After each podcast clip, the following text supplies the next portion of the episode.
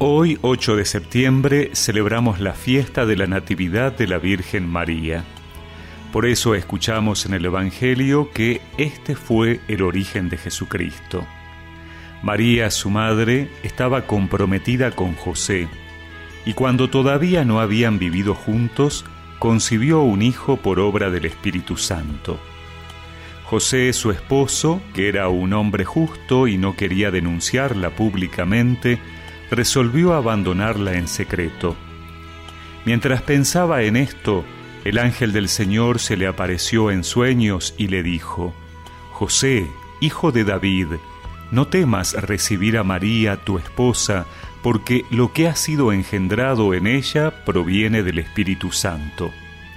Ella dará a luz un hijo, a quien pondrás el nombre de Jesús, porque Él salvará a su pueblo de todos sus pecados. Todo esto sucedió para que se cumpliera lo que el Señor había anunciado por el profeta. La Virgen concebirá y dará a luz un hijo, a quien pondrán el nombre de Emanuel, que traducido significa Dios con nosotros.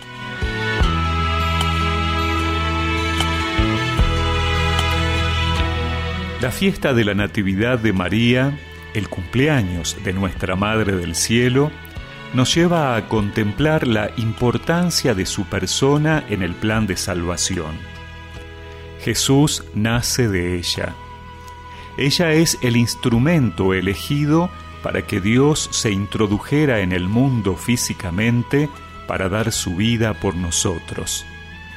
Veneramos a María en este día con un corazón agradecido.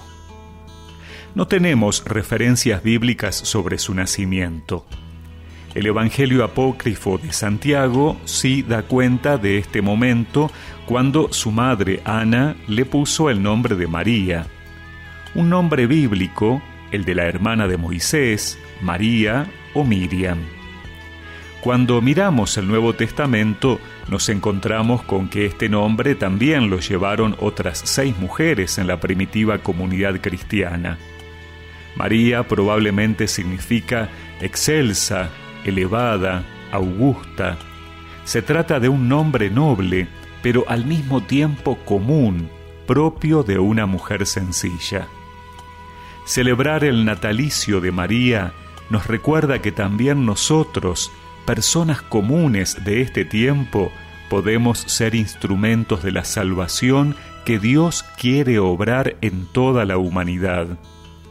Jesús ha querido en la cruz dejárnosla como madre y protectora, recibirla en nuestra vida sin miedo, como hizo José. La fiesta de la Madre es también nuestra fiesta, porque a través de ella recibimos también nosotros la ternura de Dios. Dios te salve María, Sagrada